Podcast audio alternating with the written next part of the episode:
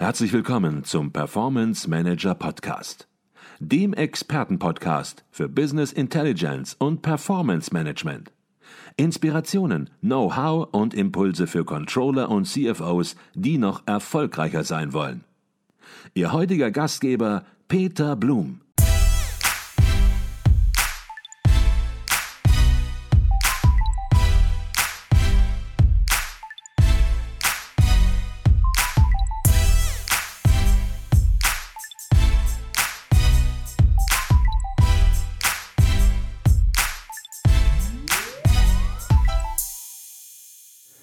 Herzlich willkommen im Performance Manager Podcast. Mein Name ist Peter Blum.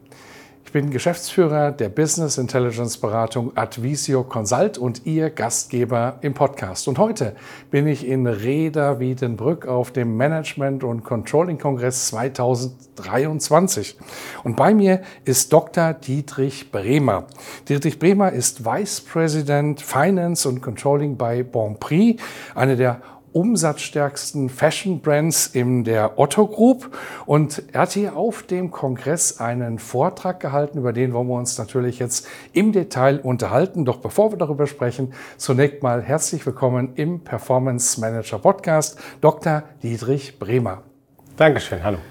Herr Bremer, Ihr Vortrag hier auf dem Kongress, der lautete Hochfrequente Unternehmenssteuerung in turbulenten Zeiten. Untertitel Wie oft lassen sich sinnvoll Steuerungsimpulse setzen? Fragezeichen.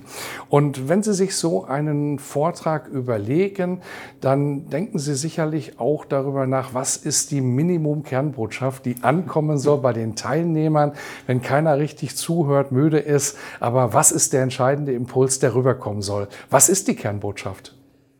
Ja, ähm, die ändert sich wahrscheinlich, während man so einen Vortrag baut, immer ein, zwei Mal. Aber für mich ist die Kernbotschaft, die ich heute dabei habe, tatsächlich, dass wir äh, zumindest für das Geschäftsmodell von Bonprix, also ein sehr schnelliges Fast Fashion E-Commerce Modell, nicht Fast Fashion E-Commerce Modell, in der Lage sind, durch sehr kurzfristige Steuerungsimpulse auf wöchentlicher Basis ernsthaft Mehrwerte im Unternehmen zu setzen und sozusagen mehr zu helfen, als damit Unruhe anzustiften. Mhm. Und dass das ein tolles Learning ist, was wir über gerade so die Post-Corona-Zeit bei uns entwickelt haben. Mhm. Ich glaube, da war jetzt schon ein ganz äh, interessanter Nebensatz drin in Ihrer Antwort, mehr zu helfen als Unruhe entsprechend zu, äh, anzustiften. Ähm, da werden wir natürlich jetzt gleich auch im Detail noch drauf zu sprechen kommen, weil wir haben dieses Steuerungsmodell natürlich hier auf dem Kongress auch konkret vorgestellt. Aber bevor wir dazu kommen, möchten wir natürlich ein bisschen was über Grand Prix erfahren. Die Marke ist nicht unbekannt. Die meisten Menschen werden sie kennen, die ein bisschen fashion-affin sind und die Onlinehandel entsprechend äh, auch bevorzugen. Aber vielleicht können Sie zunächst mal das Unternehmen vorstellen und in die Otto Group einordnen auch. Ja, gerne. Also Bonprix, ein Modehändler, ein digitaler Modehändler. Wir verkaufen in 17 Ländern in Europa unsere selbst kreierte Ware. Also wir sind ein vertikal integriertes Unternehmen. Die designen die Sachen selber, lassen sie produzieren und verkaufen sie äh, ausschließlich über Online-Shops. Ähm, und machen damit 1,7 Milliarden Euro Umsatz, haben wir letztes Jahr gemacht. Ähm, und im Rahmen der Otto Group sind wir, und wenn ich jetzt Cash Cow sage, dann ärgern sich ein paar Kollegen, aber also im Kern, wir sind ein Ergebnisbringer, wir sind ein Liquiditätsbringer für den Gesamtkonzern, das aber auf Basis von einer wirklich tollen Wachstumsgeschichte, die wir auch äh, gezeigt haben über die 37 Jahre, die es uns jetzt gibt. Und insofern ein Unternehmen, was auch sehr viel auf seine Steuerung Wert legt und mit Steuerung viel macht.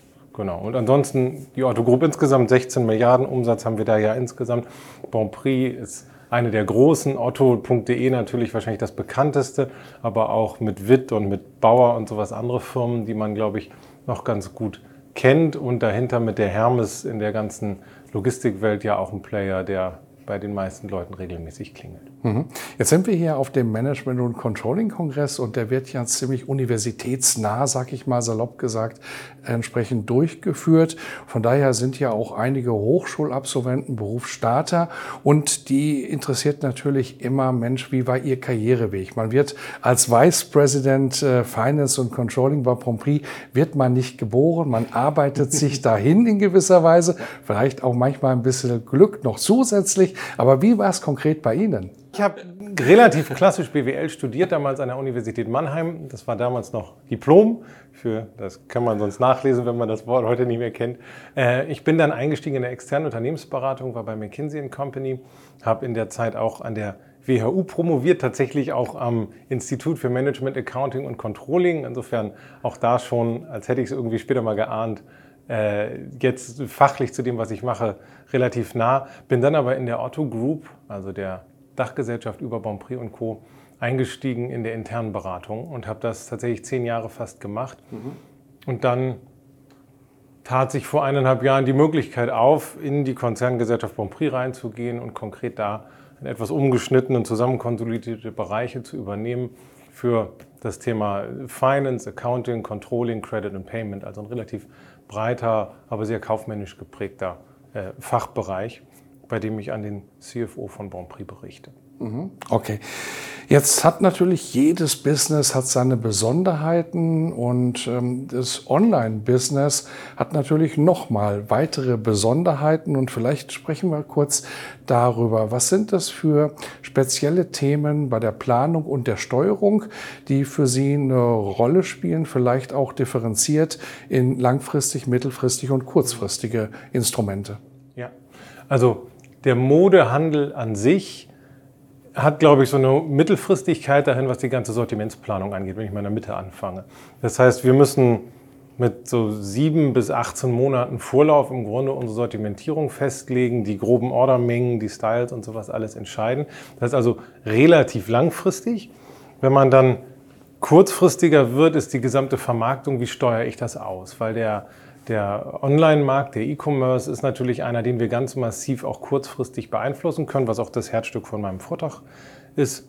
Ähm, wie viel Werbedruck gebe ich irgendwo drauf? Wie, wie teuer gehe ich an die Google-Suchen oder Facebook-Ads und was man alles schalten kann sozusagen ran? Ähm, sodass das sozusagen das Herzstück der, der normalen Steuerungsplanung ist, von der Sortimentierung hin in die, in die vertriebliche Steuerung. Und langfristig steht dahinter natürlich ganz massiv die ganze Systemwelt. Also neben den normalen IT-Systemen, die immer ganz viele Jahre dauern, natürlich auch die Logistiksysteme, also unser Fulfillment-System, Lagerstandort, wo wir einen sehr großen, sehr modernen in Europa haben zum Glück. Ähm, äh, genau, das sind sozusagen die großen Themen und dazu gehört natürlich all die anderen Themen, äh, strategische Ausrichtung, Talentmanagement und so weiter. Aber das führt wahrscheinlich für heute ein bisschen zu weit, weil ich ja eher auf das Kurzfristige ein bisschen mhm. eingehe. Okay. Gerade wenn wir auf das Kurzfristige zu sprechen kommen, dann haben wir natürlich im Onlinehandel insbesondere die Systematik, dass vieles messbar ist. Und äh, Sie haben es gerade auch angesprochen, Sie geben Druck drauf auf einen Kanal, haben Sie gesagt, äh, investieren. Und dann wollen Sie natürlich eben auch Ergebnisse sehen. Das nennt man Performance Marketing entsprechend und nicht nur Reichweichenmarketing, wo man hinterher sagt, da haben wir uns irgendwie verbessert, aber haben es nicht gemessen.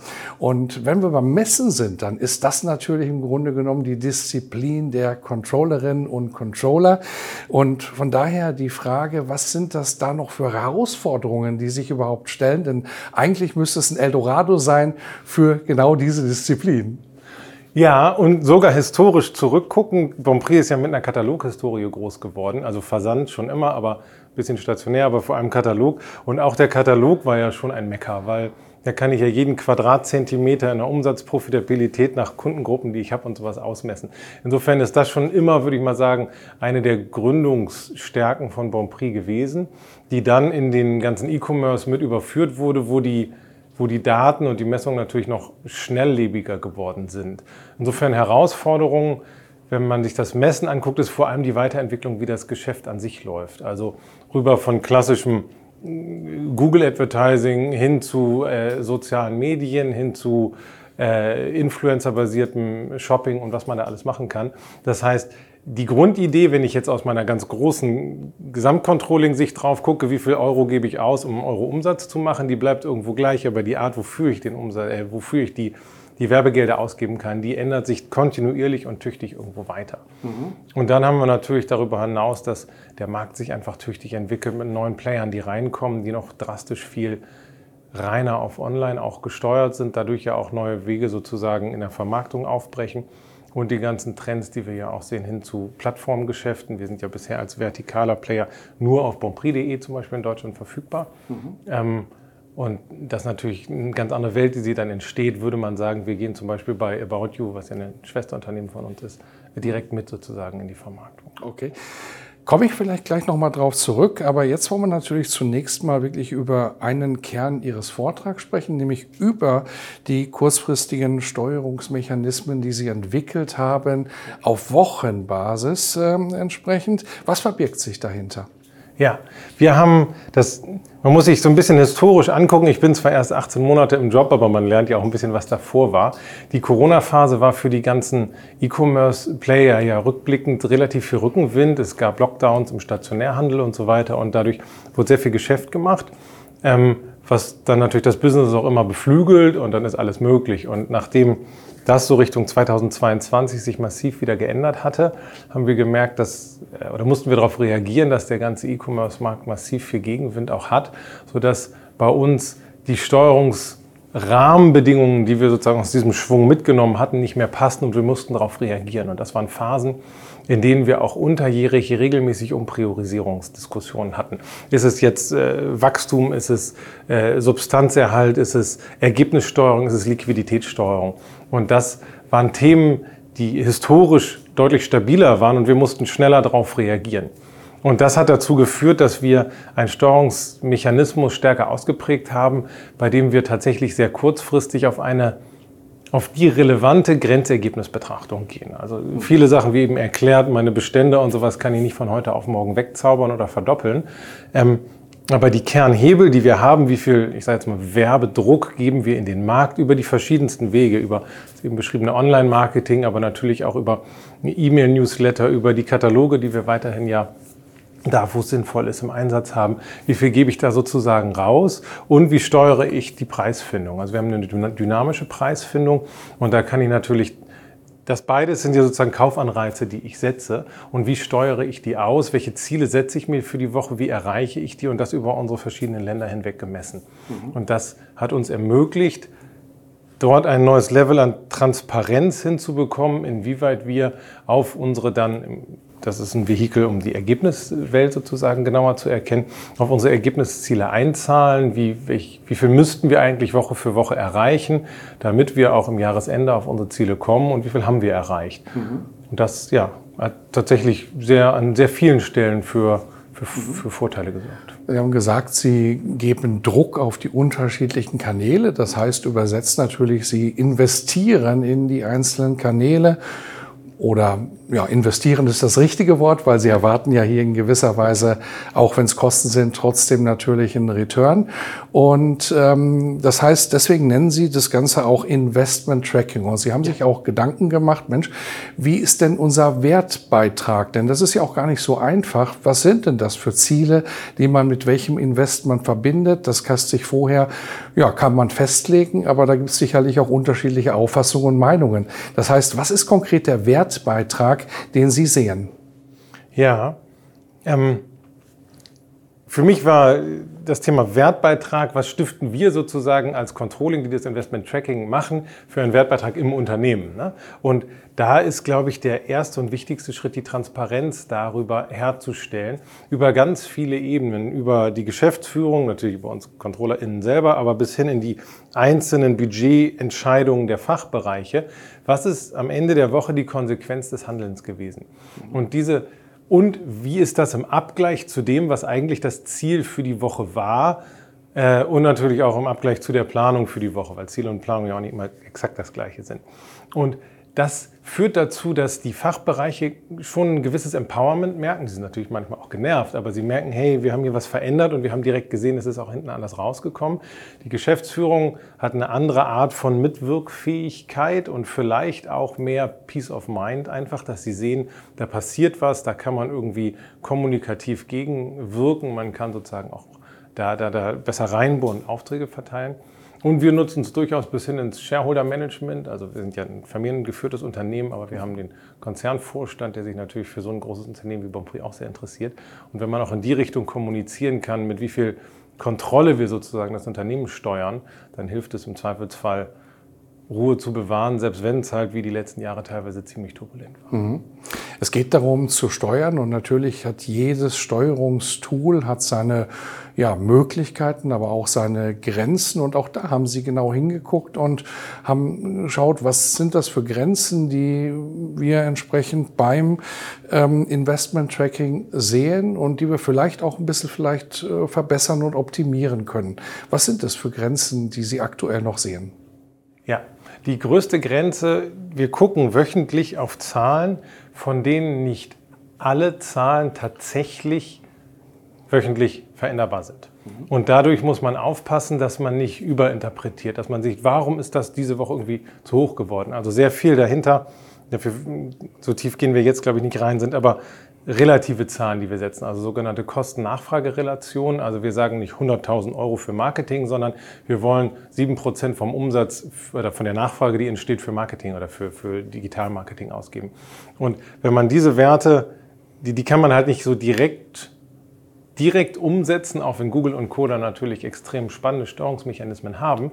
Aber meistens dauert das so zwei Wochen, bis veränderte Impulse tatsächlich bei den Systemen durchgewachsen sind. Das heißt, man muss tüchtig aufpassen, nicht in so eine Hektik zu verfallen und zu sagen, haben wir letzte Woche gesagt, warum ist nichts passiert? Und das ist sozusagen was, wo man kommunikativ sehr stark gegen argumentieren muss. Mhm. Der zweite Teil ist, dass natürlich in so einem Unternehmen, was auch in so vielen Ländern aktiv ist und sowas, nie alle KPI-Definitionen immer von allen Leuten exakt gleich vielleicht in allen Fachbereichen gesehen werden. Das heißt, da muss man auch die richtigen Übersetzungsleistungen treffen.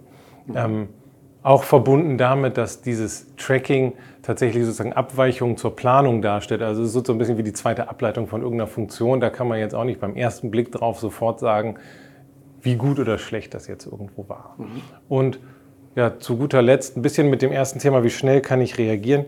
Jetzt, wo wir ein bisschen wieder in klareres Fahrwasser kommen, merken wir auch, dieser wöchentliche Blick ist vielleicht nach vorne gar nicht immer noch notwendig, aber vielleicht ist er auch eingewachsen und jeder will gerne drauf gucken.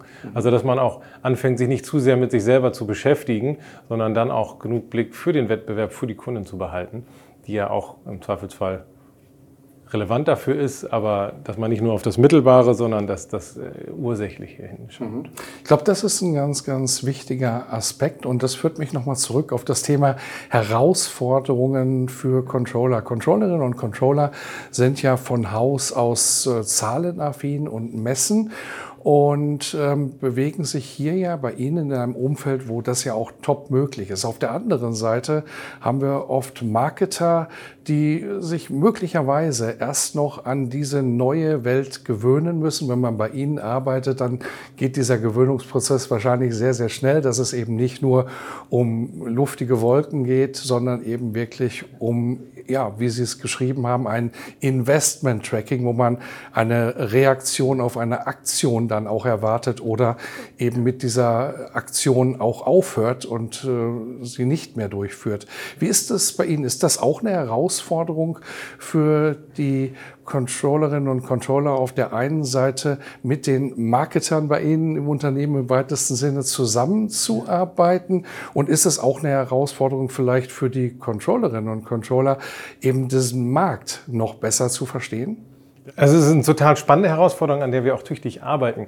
Ich würde mal sagen, das Herzstück unserer Bon Prix-Welt zwischen der, sagen wir wirklich performanceorientierten vertrieblichen Steuerung, der performanceorientierten Einkaufs- und Sortiments- und Preissteuerung und uns dann als Controlling, die das verbinden, das sind alles im Herzen mehr oder weniger Controllerinnen und Controller. Also da ist gar nicht so viel Diskrepanz. Aber wir, wir schauen sehr stark, wie wir auch die Marke Bon Prix international sauber bespielt bekommen. Und das ist tatsächlich die Welt der Investitionen, die halt über Reichweite gehen, über Image-Items, die sich verbessern und sowas, wo man dann im Zweifelsfall drauf guckt, aber zeig mir nochmal die genaue Kosten-Nachfrage-Relation, die ist ja katastrophal schlecht. Mhm. Wo dann die Antwort natürlich ist, ja, die ist jetzt schlecht, aber das ist ein Investment in die Zukunft, das kann man nicht so kurzfristig sehen. Und da merken wir dieses Ausbrechen aus den gelernten Fristigkeiten, das ist tatsächlich dann sozusagen der Branding-Teil unserer Marketiers das ist etwas, wo wir uns dann auch schwer tun und tatsächlich eigentlich sogar innerhalb der gesamten Vertriebs- und Marktbearbeitungswelt fast größere Konflikte haben als mit uns, weil sozusagen die Hardcore-Performance-Leute sagen, ja, aber guck mal, wenn du mir das Geld gibst, hole ich dir sozusagen 10 Prozentpunkte mehr Kurzfristmarge da raus und dann kommt sozusagen der, der Generation oder der, der Fristigkeitskonflikt übernächstes Jahr versus heute. Mhm. Und das, das ist schon spannend und da sind wir sehr intensiv dran. Mhm. Wenn man auf Controlling-Kongressen unterwegs ist, dann verfolgt einen seit einiger Zeit ein Thema. Da geht es um das automatisierte Forecasting auch mit Algorithmen und KI. Und da möchte ich natürlich Ihnen unbedingt auch die Frage stellen, weil Sie haben so viele Daten zur Verfügung, dass sich das ja geradezu anbietet, auch hier unterwegs zu sein und ja, den Forecast möglichst äh, qualitativ noch weiter zu verbessern. Viele haben ja da auch schon äh, gute Erfahrungen gemacht. Da gibt es die Use Cases inzwischen. Wie ist das Thema bei Ihnen positioniert bei Bonprix? Da kommt es auf die Flughöhe drauf an. Wenn ich wirklich die Gesamtunternehmensflughöhe angucke, sind wir deutlich stärker über konventionelle Modelle unterwegs. Einsatz von Machine Learning und sowas haben wir an konkreteren großzahligen Themen, also wirklich frühzeitig zu vorherzusagen, ob einzelne Sortimente, wir nennen das Renner oder Penner werden, sozusagen, also ob ein Style wirklich gut funktioniert oder nicht so gut funktioniert, um die Ordermengen zu bestimmen.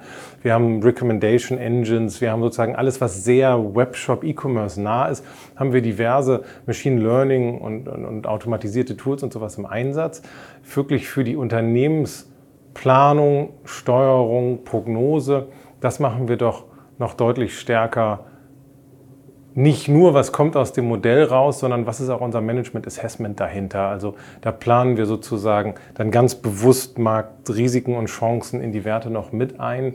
Ähm, und das, das läuft nicht über, über solche Tools. Also mhm. das wäre für mich wahrscheinlich eher ein übernächster Schritt. Mhm. Ähm, weil ich, ich, ich sehe die Themen eher von bottom-up sozusagen reinwachsend, wo man einen sehr, sehr klaren Use Case hat. Mhm. Und was bleibt am Ende als Ergebnis stehen, da ist da sind ja so viele verschiedene Effekte, die darauf mhm. einzahlen.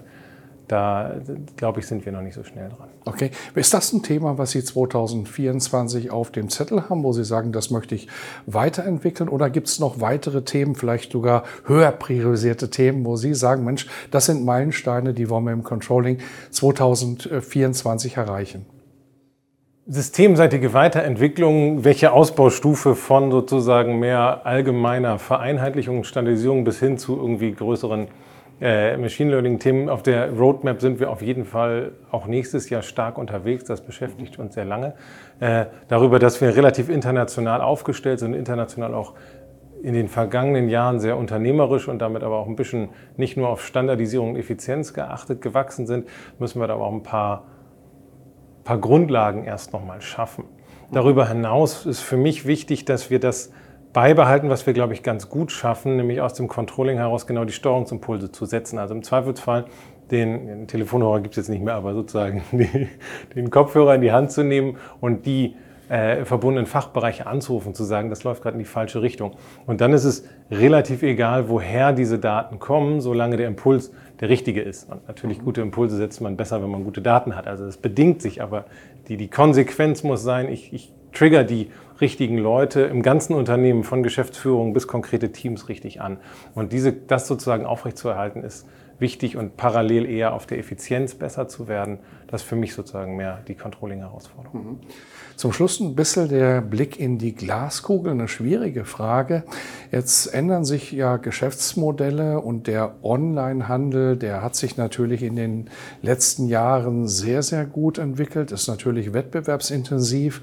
Ähm, das haben Sie auch schon ähm, dargestellt. Aber es ist nicht davon auszugehen, auch im Modebereich, dass es so aussieht in zehn Jahren, so wie es heute aussieht.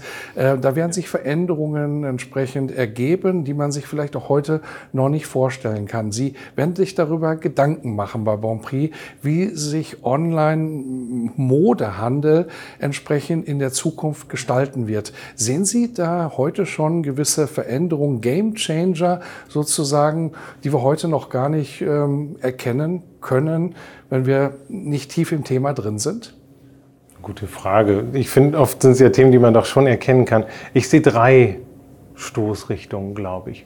Das eine ist schon eine Marktkonsolidierung. Ich meine, man merkt ja auch allein, was dieses Jahr nicht nur in Deutschland an anderen Fashion-Playern tatsächlich Schwierigkeiten bekommen hat. Ist es jetzt stationär oder online oder beides? Aber da gerade mit den großen Inflationsbewegungen, mit dem hohen Wettbewerb, der dahinter ist, das ist schon was, was glaube ich jetzt die nächste Zeit auch noch einen sehr, sehr hohen Druck im Markt behalten wird. Und so eine Konsolidierung, die bietet immer mal Chancen, wenn man selber sozusagen auch Marktanteile mit aufnehmen kann, aber natürlich entwickeln sich auch andere Player vielleicht noch schneller. Ich glaube, das ganze Thema Nachhaltigkeit, ESG, hatten wir vorhin auch einen Breakout zu, wird super, super relevant werden, gerade weil die Fashion-Industrie jetzt ja auch nicht nur, sag ich mal, blühende Landschaften in der gesamtökologischen Auswirkung sind. Das ist eine relativ lange und auch international verteilte Supply Chain, die dahinter steht und sowas. Mhm. Und da wird der Druck ja immer höher. Ich glaube, da haben wir einen ganz guten Startpunkt mit eigentlich allen Firmen der Otto Group, also auch bei Bonprix. Aber das wird sicherlich ganz massiv was verändern und dann Richtung Controlling total, weil es völlig neue Themen gibt. Ne? Also es ja nicht nur finanzielle KPIs. Und ich glaube, der letzte Punkt, der Shift rüber zu Plattformen. Also man merkt, ich meine, wir selber haben mit About You im Konzern ja eine große Plattform am Start, Zalando jetzt in Europa, aber auch was äh, aus Asien teilweise an großen Playern kommt. Das sind Themen, wo wir dann auch als sozusagen vertikales Unternehmen, was eigene Produkte hat, sich stärker zu einer eigenen Marke entwickeln möchte, müssen wir natürlich gucken, ob wir nicht auch auf diesen Plattformen vertreiben, mhm. was dann wiederum das Geschäftsmodell substanziell ändert und das wiederum fürs Controlling total anders ist, weil wenn ich nicht mehr den direkten Kundinnenbezug habe, dann muss ich alles anders bewerten. Ich muss quasi meine Kundendefinition neu machen, ich muss meine Ergebnisbewertung neu machen. Also da wird schon das ist jetzt ein bisschen sehr spitze auf Bonprix geguckt, aber schon, das wird super spannend. Da freue ich mich mhm. drauf, das sozusagen mitzuentwickeln. Also es bleibt spannend, Veränderung wird bleiben. Ich glaube, das äh, ist aber auch eine Binsenweisheit inzwischen. Von daher herzlichen Dank für Ihren Input. Das war Dr. Dietrich Bremer, Vice President Finance und Controlling bei Bonprix. Danke sehr.